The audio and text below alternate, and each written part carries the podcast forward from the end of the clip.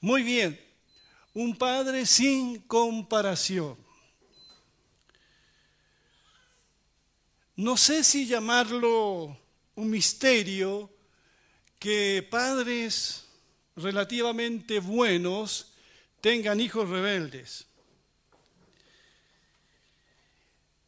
Pero al revés también que hijos buenos tengan padres no tan buenos.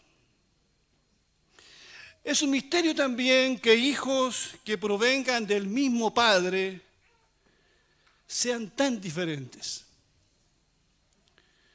Leí esta semana acerca de Jacob, que tuvo doce hijos. Y los hijos eran muy distintos.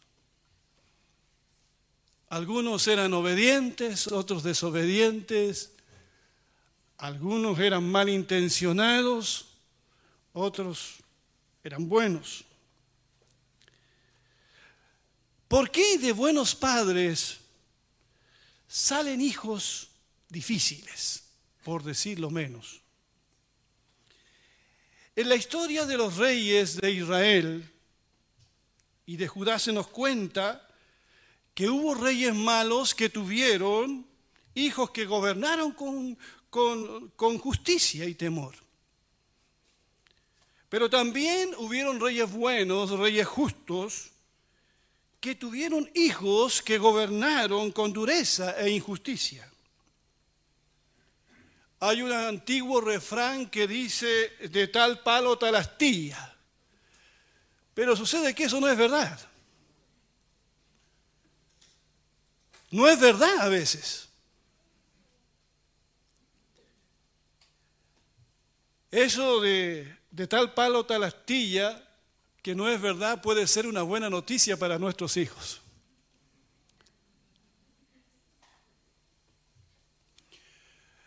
Quiero que me pongan mucha atención en esta mañana, los padres especialmente.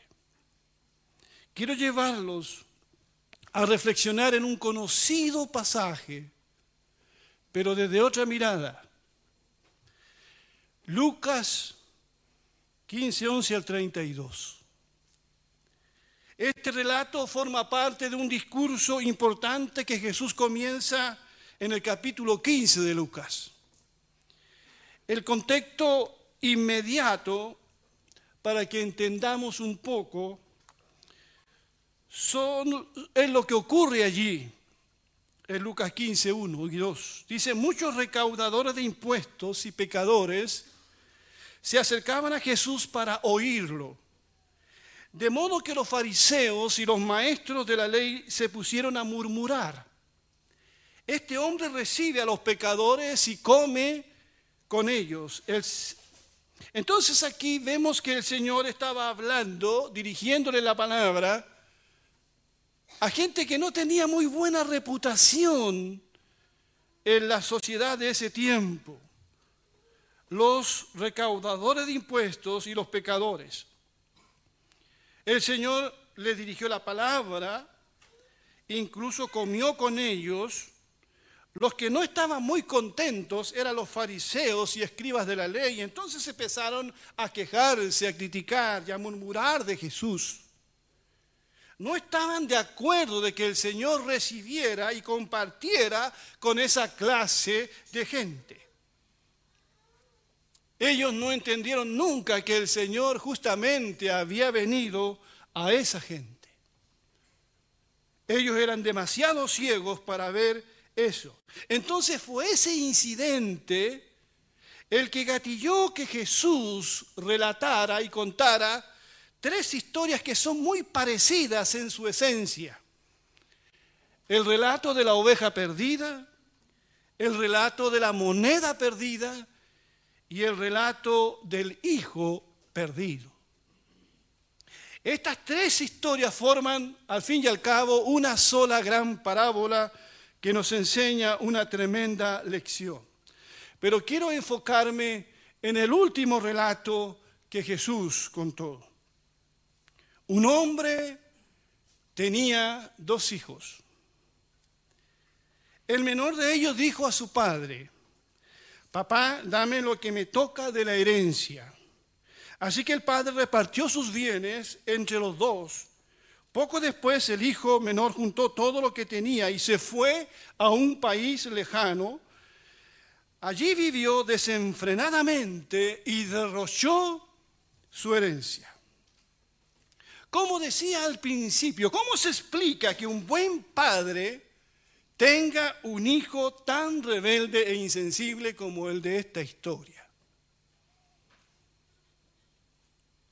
Realmente estamos frente a un hijo muy rebelde, que se refleja esta rebeldía en la solicitud que le hace a su padre. En el fondo, según la cultura de ese tiempo, este hijo le estaba deseando la muerte a su padre. Pide la parte de la herencia mientras su padre todavía goza de buena salud. Un padre del Medio Oriente castigaría a su hijo con solo, mencionarle que le dé la herencia antes de que él muera. Porque era algo inconcebible, algo insultante. Se supone que el padre debería negarle tal petición. Pero este padre es diferente. Porque no es un padre común y corriente. Es un padre que descapa eh, a todos los parámetros. Este padre accede. Y no solamente le reparte la herencia al menor, sino que le reparte la herencia a ambos. El padre hace algo que no era lo acostumbrado. Le permite entonces a su hijo vender su parte sabiendo que la comunidad entera no aprobaría lo que este padre está haciendo porque no era lo que se hacía en ese tiempo. Ahora bien, es bueno aclarar una cosa, que ningún padre humano puede ser un modelo adecuado para reflejar a Dios. Por eso este padre es distinto porque está reflejando cómo es Dios como Padre. Por eso Jesús en su relato hace que este Padre haga cosas que van contra la cultura de ese tiempo, porque no está hablando de un Padre común y corriente, sino que está señalando a otro Padre, ¿me entienden? Quiero que tengan presente siempre eso mientras estoy predicando. ¿Qué hace el hijo menor? muy pronto reduce su herencia a dinero constante y sonante y pone distancia entre él y su padre. No quiere estar bajo la mirada de su padre. Quiere cumplir sus sueños y deseos más ocultos. Tampoco quiere estar bajo el juicio de toda la comunidad, porque sabe que lo que acaba de pedir es algo que ha molestado a toda la comunidad también. Ahora, ¿qué hace como con la herencia? Ustedes saben, la despilfarra. Porque lo que nada nos cuesta, no se valora. Su hermano mayor dirá cuando regrese que malgastó la herencia en el barrio rojo de la ciudad. Y así pasa el tiempo, pasa el tiempo y pasa el tiempo. No sabemos cuánto tiempo pasó. Pero siempre hay imponderables, imprevistos que se presentan en la vida, ¿verdad? Cosas que no pensamos que vayan a ocurrir, como esos tornados que ocurrieron en Los Ángeles, que algunos pensaban que era allá en Estados Unidos. Y era en Los Ángeles, aquí en la octava región. Cosas que escapan a nuestra capacidad de reacción. ¿Qué fue lo que ocurrió? Ustedes conocen la historia. Cuando ya lo había malgastado todo, sobrevino una gran escasez en la región y él comenzó a pasar necesidad. Así que fue y consiguió empleo con un ciudadano de aquel país ¿Quién lo mandó a sus campos a cuidar cerdos? Tanta hambre tenía que hubiera querido llenarse el estómago con la comida que daban a los cerdos, pero aún así nadie le daba. Por fin recapacitó y se dijo, ¿cuántos jornaleros de mi padre tienen comida de sobra? Y yo aquí me muero de hambre. Se acabó el dinero el dinero siempre se acaba. Hoy podemos tener, quién sabe si mañana vamos a tener.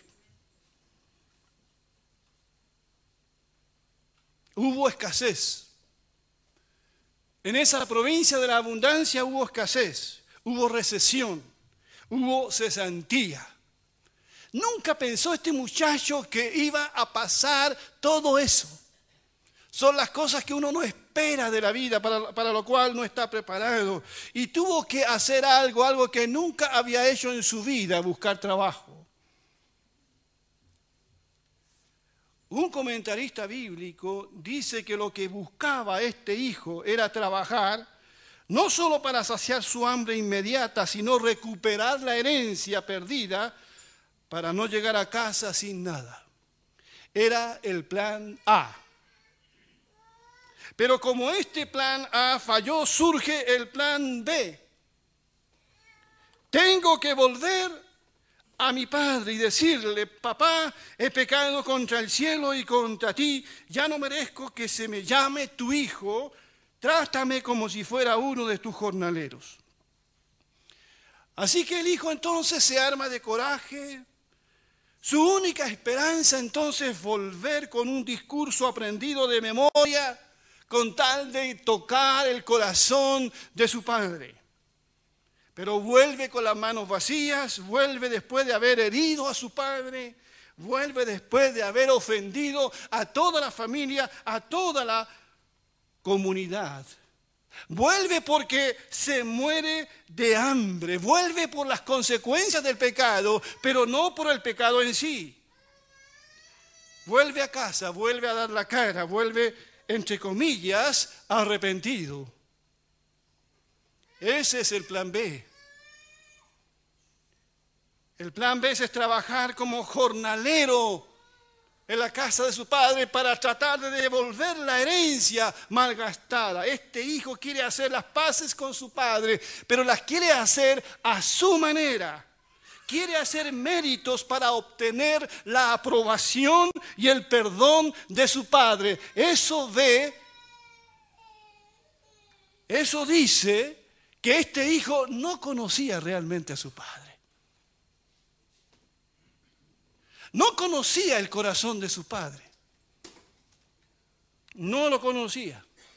Esto nos dice, hermanos y amigos, que podemos vivir bajo el mismo techo, pero sin conocernos. ¿Puedes tú decir que conoces a tu hijo? ¿Pueden decir los padres aquí conocen a su padre? ¿Se conocen? ¿Hay diálogo? ¿Hay comunicación? Ahora, ¿quién es el que sale al encuentro de quién? No es el hijo, es el padre el que sale al encuentro. Dice el relato, así que emprendió el viaje y se fue a su padre. Todavía estaba lejos cuando su padre lo vio y se compadeció de él.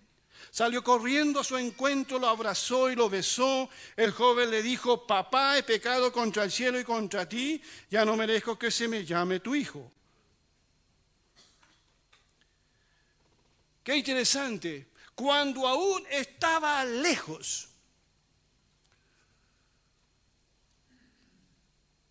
todavía no llegaba al pueblo. A veces tenemos la idea de que salió cuando estaba cerca. No, cuando tu hijo estaba lejos. Alguien le avisó a este padre, tu hijo viene en tal parte. Y cuando su hijo estaba lejos, lo vio su padre y corrió fuera del pueblo. Y este anciano hizo algo que los ancianos en ese tiempo tampoco hacían correr. Era mal visto que un anciano corriera. Entonces el padre nuevamente rompe con la costumbre, se levanta el borde de su larga túnica y corre a recibir a su hijo, el cuidador de cerdos. Él quiere llegar primero. Antes que lleguen los del pueblo a tomar represalia contra ese hijo que vuelve fracasado que vuelve un muerto de hambre. El padre sabe que si logra llegar primero, ningún miembro de la comunidad puede, podría tocar y maltratar a su hijo como era la costumbre. Así que empieza a correr cuando aún estaba lejos. El padre hace un esfuerzo muy grande a pesar de los años que tiene y corre a abrazar a su hijo. Y es esta actitud del padre que sale fuera del pueblo a encontrarlo lo que sorprende mucho a este muchacho. Por eso solo pronuncia la primera parte de su repetido discurso, si ustedes se habrán dado cuenta. Él dice, papá, he pecado contra el cielo y contra ti. Ya no merezco que se me llame tu hijo.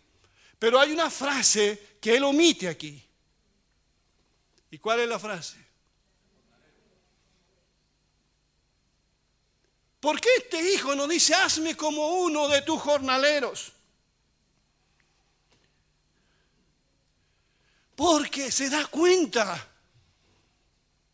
que su padre, a pesar de todo lo que hizo, lo recibe lo abraza, lo llena de besos. Él sabe que no tiene que compensar a su padre, no tiene que ganarse el perdón de su padre, que su padre lo perdona por pura gracia y pura misericordia. Sabe que su padre lo está recibiendo como un hijo, no como un jornalero. Y el hijo pródigo acepta ser hallado por su padre. Este es un Padre sin igual, un Padre sin comparación, porque representa a nuestro Dios que nos busca hasta encontrarnos.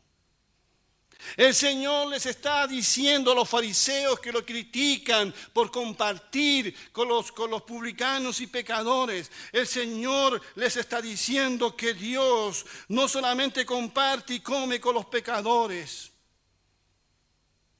nuestro Dios va mucho más allá. Él se interna en el desierto hasta encontrar la oveja perdida. Y cuando la encuentra, no empuja la oveja, no arrea la oveja, sino que la pone en sus hombros porque esa oveja está cansada, no tiene fuerzas para caminar y la trae de vuelta al rebaño. Nuestro Dios es como esa mujer le dice a los fariseos criticones. Es como esa mujer que pierde esa moneda de mucho valor y la busca incansablemente por toda la casa. La busca entre el polvo y la mugre hasta encontrarla. Jesús está diciendo en esta historia a todos los que lo están escuchando que nuestro Dios sale al encuentro del pecador como ese padre sale al encuentro de su hijo, al que lo abraza, lo besa, lo trae a casa para hacer una fiesta con él, para comer con él. Sin duda, Jesús está hablando de sí mismo.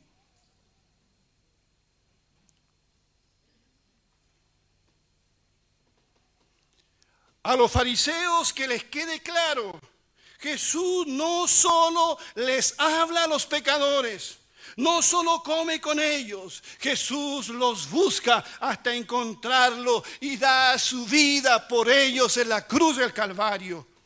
Porque Jesús vino a buscar y a salvar lo que estaba perdido. Y este hijo vale más que una oveja. Este hijo vale mucho más que una moneda que se pierde. Así, queridos padres, como a veces buscamos con tanta diligencia la moneda para nuestro sustento, debemos buscar a nuestros hijos que están perdidos.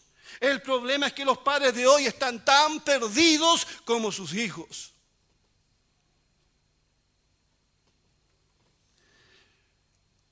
Ya con su hijo en casa, el padre dice, traigan el ternero más gordo y mátelo para celebrar un banquete. Porque este hijo mío estaba muerto, pero ahora ha vuelto a la vida. Se había perdido, pero ya lo hemos encontrado. Así que empezaron a hacer fiesta.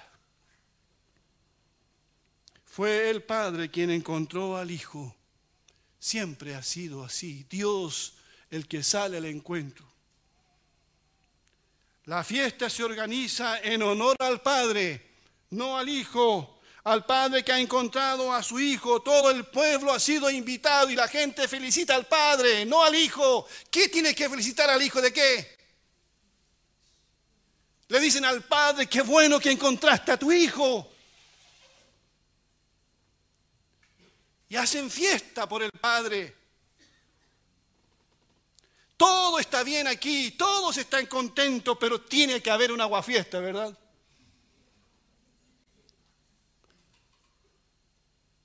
Eso pasa en todos lados.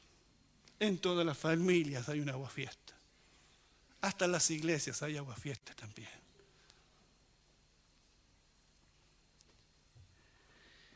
El hermano mayor es el aguafiesta se niega a participar de la celebración, no puede entender que su padre se haya reconciliado con su hermano sin antes exigirle que devuelva la herencia que malgastó. Y corta toda relación con su padre. Imagínense ustedes la vergüenza que sufre este padre. Este padre que está en distinto pero este padre es un padre diferente.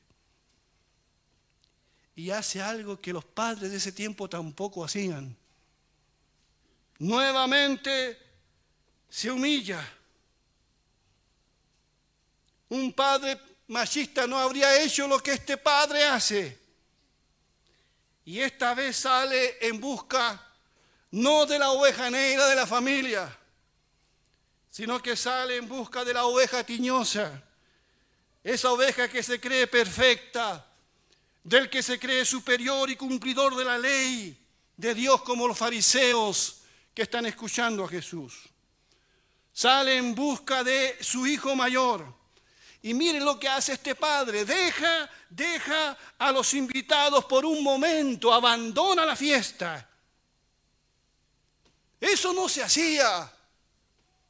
Pero ¿puede haber fiesta para un padre sin que estén todos sus hijos presentes? ¿Puede haber fiesta para un padre si un hijo está descarriado? Aunque esté uno o dos, pero falta uno. ¿Puede haber fiesta?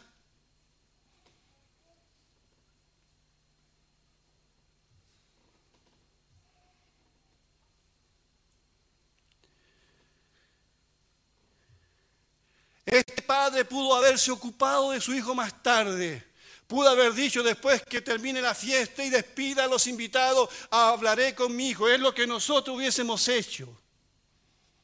Hablaré con él mañana. No voy a pasar esta vergüenza aquí. No voy a dejar a los invitados. Pero este es un padre distinto porque queridos padres y queridas mamás, hay cosas que no pueden esperar para mañana. Sobre todo cuando se trata de la familia, soportando nuevamente una humillación pública.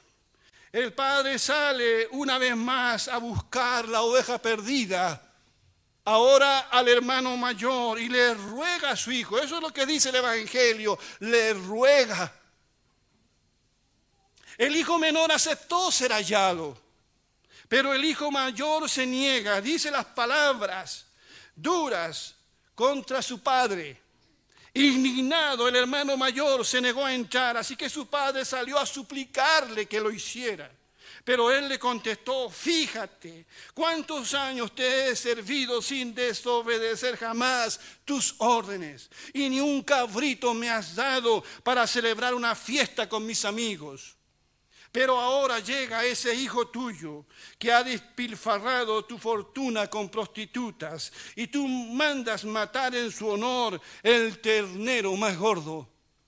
Hijo mío, le dice su padre, tú siempre estás conmigo y todo lo que tengo es tuyo, pero teníamos que hacer fiesta y alegrarnos, porque este, este tu hermano estaba muerto, pero ahora ha vuelto a la vida. Se había perdido, pero ya lo hemos encontrado.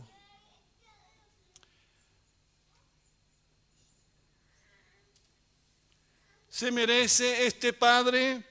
semejante reproche de su hijo?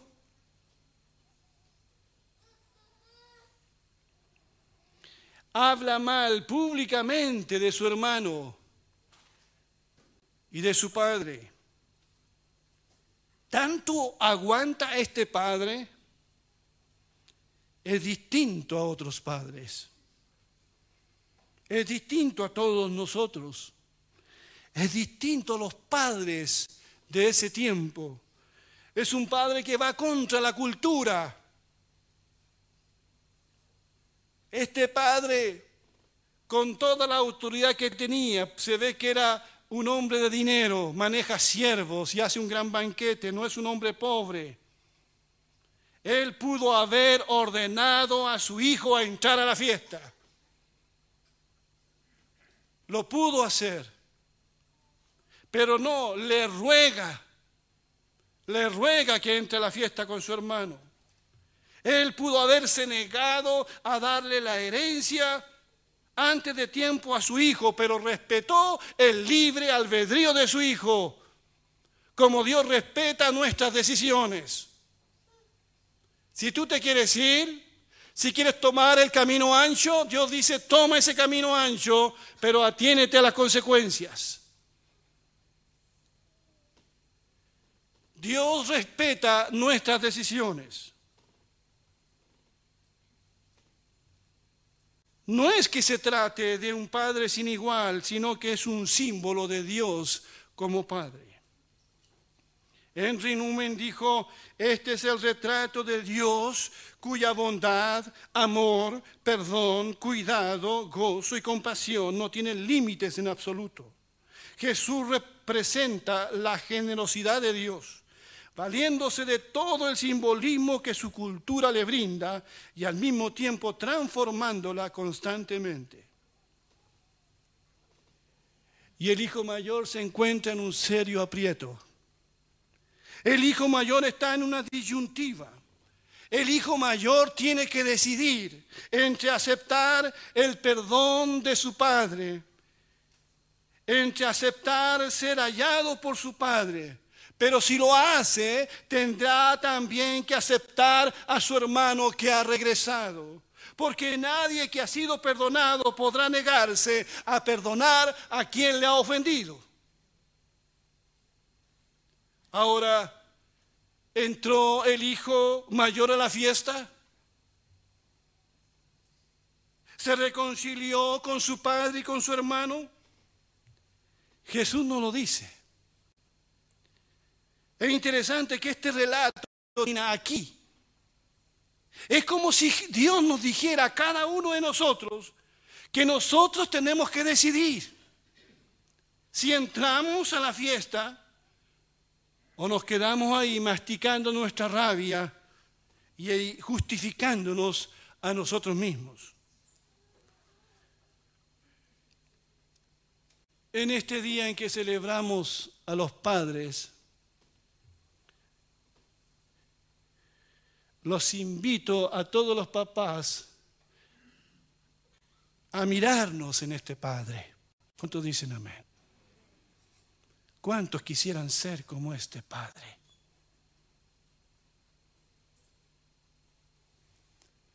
De este Padre aprendemos a buscar a los hijos que están perdidos. Nuestros hijos se extravían se extravían por los amigos. Se extravían por las redes sociales.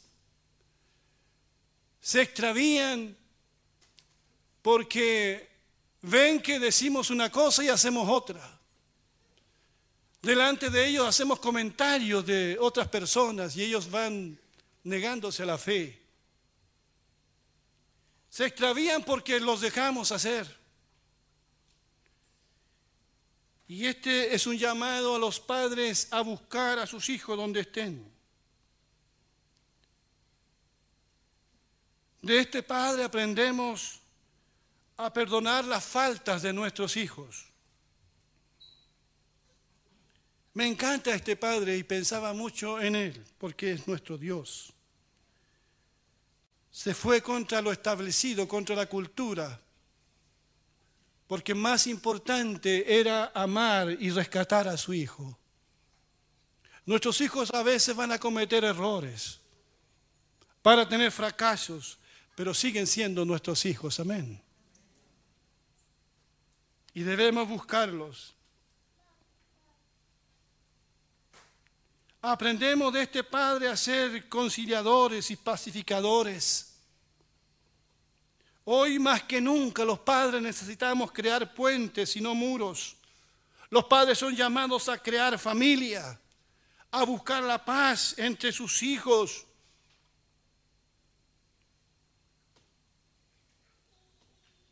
Hacer puentes, buscar el diálogo, romper el hielo. Como pastores uno conoce situaciones en que falta ese diálogo, falta tener familias unidas. Y si hay una fiesta, que nadie falte a esa fiesta, porque está peleado con su hermano, o con su primo, o con quien sea. Mi pregunta es en esta mañana, ¿quién falta en tu fiesta? ¿Quién no quiere entrar? ¿Falta alguien a tu mesa?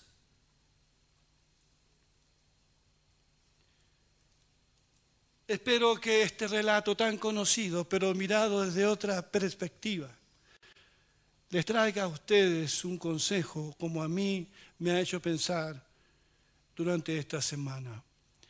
Que Dios bendiga su palabra.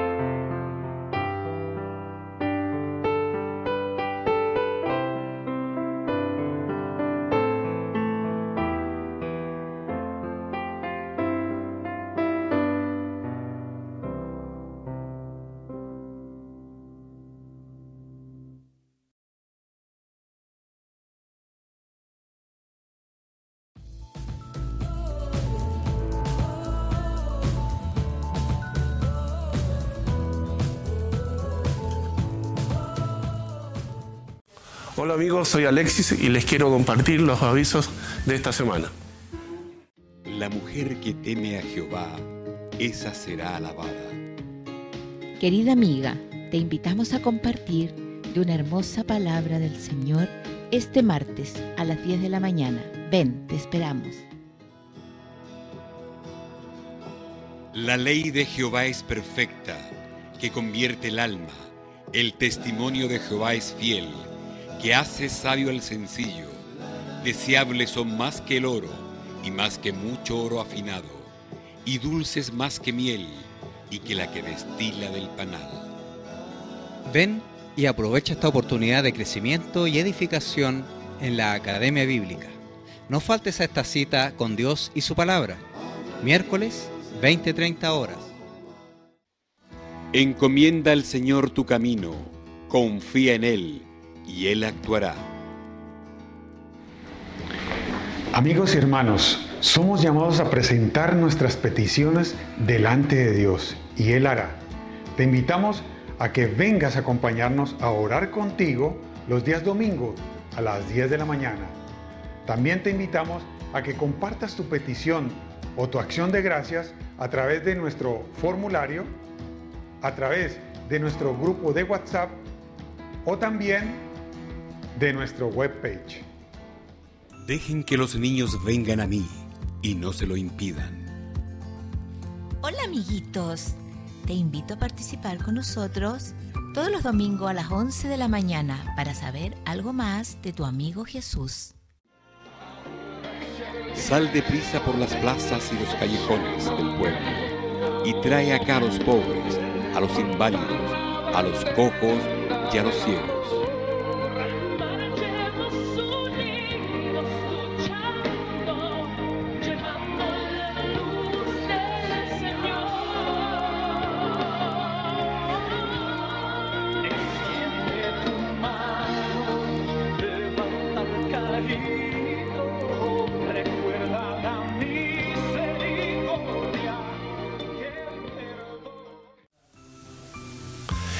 Fueron los avisos esta semana. Te invitamos a participar con nosotros. Y recuerda compartir estas publicaciones para que la palabra de Dios alcance a más personas. Suscríbete a nuestro canal de YouTube, a nuestra fanspace y visita nuestro sitio web.